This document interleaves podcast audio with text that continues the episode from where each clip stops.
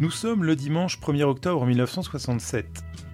Dans votre chambre d'adolescent, vous avez placardé au mur des posters de Claude François et de Sheila que vous avez détachés du magazine Salut les copains. Dans votre penderie, les vêtements se font orange ou bien rayés. Sur votre tourne-disque Tepaz, vous écoutez les 45 tours de Johnny Hallyday et d'Adamo. De façon lointaine, vous entendez parler de conflits au Vietnam, en Égypte et au Biafra. Vous êtes désintéressé des guérillas révolutionnaires en Amérique latine et le chômage grimpant des ouvriers ne nous intéresse pas vraiment.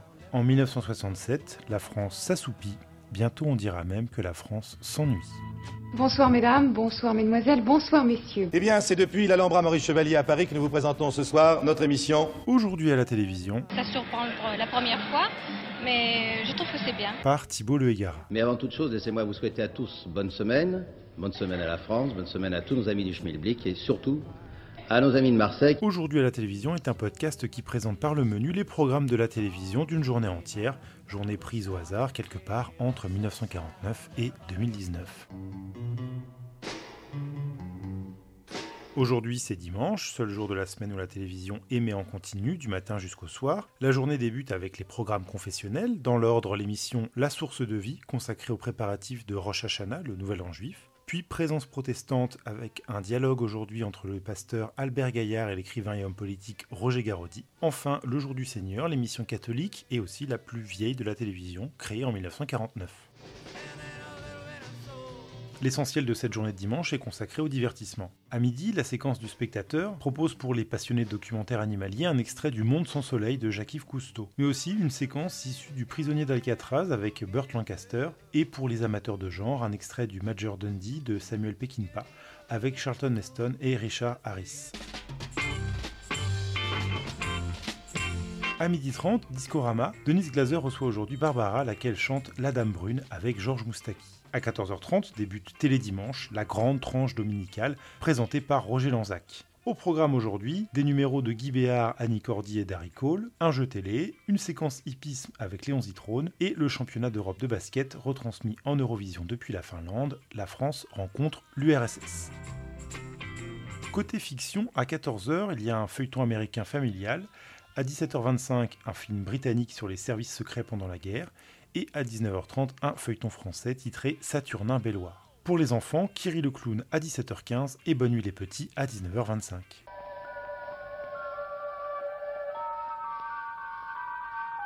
Image de l'événement, immédiates et fidèles, ou presque, puisqu'il leur manquait ce facteur de vérité essentiel, la couleur. Le monde vivant est en couleur et son image ne peut être condamnée au noir et blanc. L'événement principal de cette journée du 1er octobre 1967, le voilà. Lancement officiel en France de la télévision en couleur. Pour la première fois en France, les téléspectateurs et téléspectatrices vont avoir le droit à des émissions en couleur. Jusqu'à présent, les limites techniques imposaient d'avoir seulement des images en noir et blanc. Comme pour la photographie et le cinéma, la couleur n'arrive que dans un second temps, au prix de longues années de recherche en laboratoire. Depuis plusieurs mois, les responsables de l'ERTF préparent cette petite révolution et font en sorte de susciter l'enthousiasme du public. Et aujourd'hui, ça y est, les techniciens se préparent à basculer du noir et blanc vers un monde de couleurs. Les citadins se pressent devant les vitrines des magasins, des Parisiens ont été invités à venir voir le premier programme en couleur dans le hall de la maison de la radio, Sauf que, au lieu de la grande célébration à laquelle tout le monde s'attendait, ce premier programme en couleur est finalement assez austère. Quatre hommes apparaissent à l'écran, Georges Gors, ministre de l'Information, et trois responsables de l'ERTF, Jacques-Bernard Dupont, Émile Biasini et Claude Mercier. À 14h18 précisément, le ministre prend la parole. Et voici la couleur, au jour fixé et à l'heure dite. Mesdames, Mesdemoiselles, Messieurs, vous qui maintenant nous voyez tels que nous sommes, vous cesserez très vite, je le sais bien, d'être sensible à la magie de la chose. Le manque d'enthousiasme des protagonistes de la scène tranche avec l'excitation que ressentent depuis plusieurs mois les téléspectateurs et téléspectatrices. Les premières minutes sont même assez décevantes et n'ont rien de spectaculaire. Les quatre hommes, tous debout, sont en costume soit noir, soit bleu foncé. Derrière eux, les murs sont gris et tout juste rehaussés par quelques panneaux orange et vert. Il est certain qu'aucune rétine n'aura été abîmée pendant ce passage à la couleur. Heureusement, le spectacle arrive dans un second temps, tout de même parce qu'une grande soirée a été organisée pour fêter ce passage à la couleur et elle a été confiée à Jean-Christophe Averti, réalisateur virtuose de la télévision, qui avait commis Les Raisins Verts quelques années auparavant. Cette soirée du 1er octobre 1967 débute par une promenade dans Paris où sont captées les couleurs des monuments, comme les couleurs du quotidien. Deux dessins animés sont aussi au programme, puis c'est un enchaînement de plusieurs numéros, chantés ou dansant, avec notamment Marcel Amont. Je crois vraiment que la couleur ajoute une dimension nouvelle à nos émissions. Pour la première année de la télévision couleur, le RTF a commandé plusieurs productions de prestige, notamment une adaptation de l'œuvre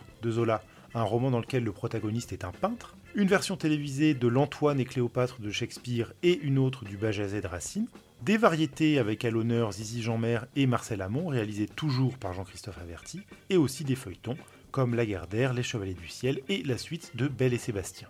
Merveilleux, oui. Vous venez de l'entendre Tous ceux qui l'ont vu le constatent la couleur apporte au petit écran une nouvelle dimension. La presse a annoncé avec force bruit l'arrivée prochaine de la couleur. Résultat, elle est attendue par beaucoup de téléspectateurs et téléspectatrices. Qu'est-ce que vous en pensez? Est-ce que vous êtes séduit par la couleur? Ben, Ça change, hein. c'est nouveau. Ben, c'est très joli. Justement, j'étais venue exprès pour voir le fait, mais je trouve ça vraiment joli. C'est une très jolie chose. Euh, je trouve que c'est formidable. Et ma foi, ça me paraît assez extraordinaire. Ça change pas tellement du noir et blanc. Enfin, c'est quand même plus agréable. Je pense que ça a certainement un très grand avenir et que dans quelques temps, euh, le noir sera complètement disparu. Les couleurs sont un peu fortes, euh, ça surprend la première fois, mais je trouve que c'est bien. Ça nous paraît peut-être un peu pas très net et très clair, mais je suis sûre qu'on s'habituera. À propos de télévision couleur, cela me rappelle une scène d'un film de cinéma quelques années en arrière.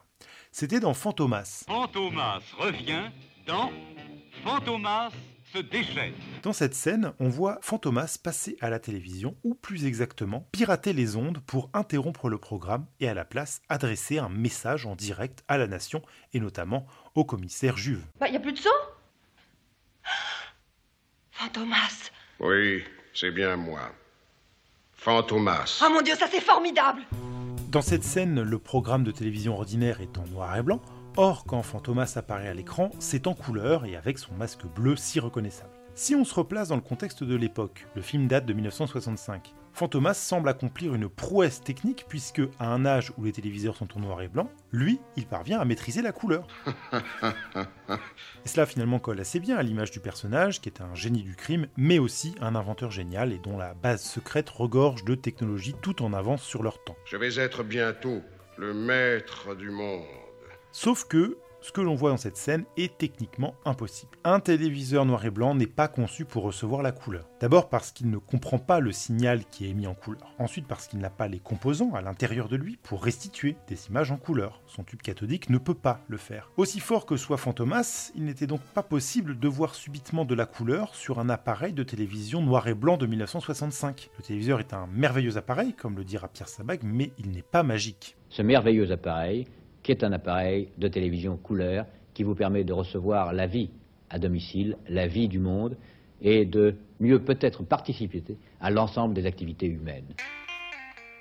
Après ce passage par le cinéma, nous voilà de retour en 1967 devant notre écran de télévision et en cette soirée du 1er octobre, pour la première fois, les programmes de l'ERTF vont donc être en couleur. Mais ce n'est pas parce que la télévision émet en couleur à partir d'aujourd'hui que vous pourrez immédiatement voir les programmes en couleur. Déjà, c'est seulement la deuxième chaîne qui passe en couleur en 1967. Et il faut savoir que tous les téléviseurs en circulation ne la reçoivent pas.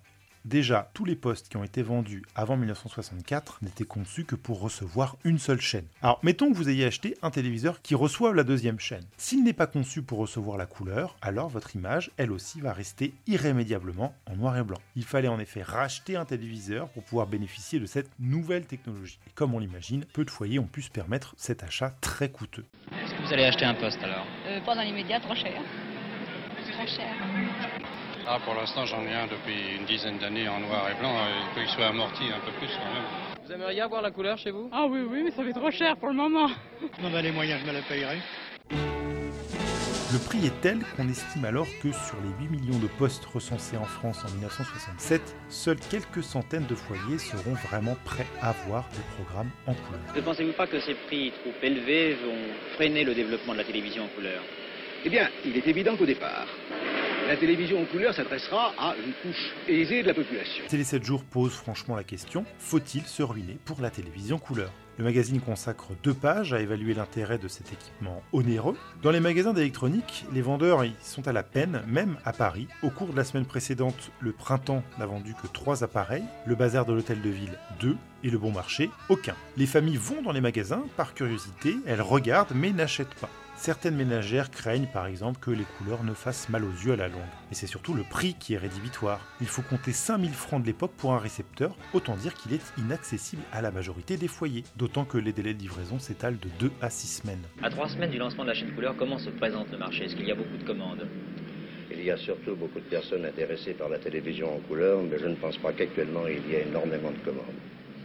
Et pour quelle raison d'après vous Est-ce que c'est une raison de prix essentiellement Une des raisons essentielles est évidemment le prix relativement élevé des appareils. Est-ce que justement le, le commerçant est peut-être un peu fautif euh, dans cette affaire, non? Oh, absolument pas. Alors la faute des fabricants ou des revendeurs? En tout cas, beaucoup de Français déclarent souhaiter attendre que les prix baissent et surtout voir si les programmes valent l'investissement. Et si vous êtes alsacien, le dilemme est aggravé, puisque les habitants de la région Alsace ont un petit avantage, ils peuvent regarder aussi les chaînes allemandes, chaînes allemandes qui émettent déjà en couleur depuis quelques mois. Dans ces conditions, l'achat d'un récepteur couleur est plus intéressant, puisqu'on peut avoir à la fois les programmes français et allemands en couleur, sauf que, sauf que pas du tout la France et l'Allemagne n'utilisent pas la même technologie pour la télévision couleur, on parle de standards différents. Trois procédés de télévision en couleur existent actuellement dans le monde. Le NTSC américain, le PAL allemand et le SECAM. SECAM pour séquentiel à mémoire, un procédé mis au point par l'ingénieur français Henri de France. Monsieur Henri de France, euh, procédé français SECAM de télévision en couleur, c'est votre enfant. Euh, oui, monsieur, en effet, c'est, c'est mon enfant à l'origine. Mais bien entendu, il a fallu faire un développement intensif et ce développement ne peut se faire qu'avec des équipes de- d'ingénieurs de grande valeur et de grand dévouement. Alors cela peut sembler étrange que la France n'ait pas adopté le procédé PAL. Elle est presque la seule en Europe à ne pas l'avoir fait. En effet, le PAL a été adopté par ses voisins allemands, mais aussi autrichiens, britanniques, irlandais, espagnols, portugais, italiens, belges, néerlandais, suédois et norvégiens. C'est un choix délibéré de l'État, notamment du général de Gaulle, qui a préféré que la France développe ses propres standards. L'objectif, c'est la souveraineté technologique française. Mais concrètement, la France s'isole du reste de l'Europe. La grandeur est à ce prix. La France étant le promoteur d'un système international de télévision en couleur, l'industrie française se devait de donner aux téléspectateurs français une image d'une exceptionnelle qualité. Consolation, tout de même, les standards français donnent une image de meilleure qualité. Alors ça ne résout pas le problème de nos amis alsaciens, partagés entre l'achat d'un téléviseur soit français, soit allemand, mais il se dit que des techniciens belges sont actuellement en train de développer un téléviseur capable de recevoir les programmes en couleur de France et d'Allemagne. En attendant, vive la télévision couleur. Moi, je vois un très grand avenir à la télévision en couleur.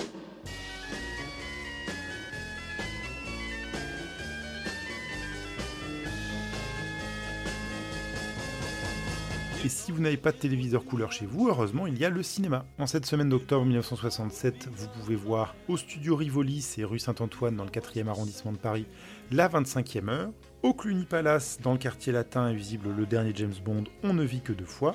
Au Translux Montparnasse, on repasse West Side Story. Le Métropole, avenue Saint-Ouen, c'est dans le 18e, programme Rio Bravo. Dans le 10e arrondissement de Paris, le Brady diffuse La Nuit des Vampires.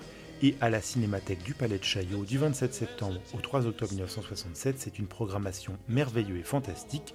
Vous pouvez encore y voir Sueur froide d'Hitchcock et Le Golem, un film allemand de 1920.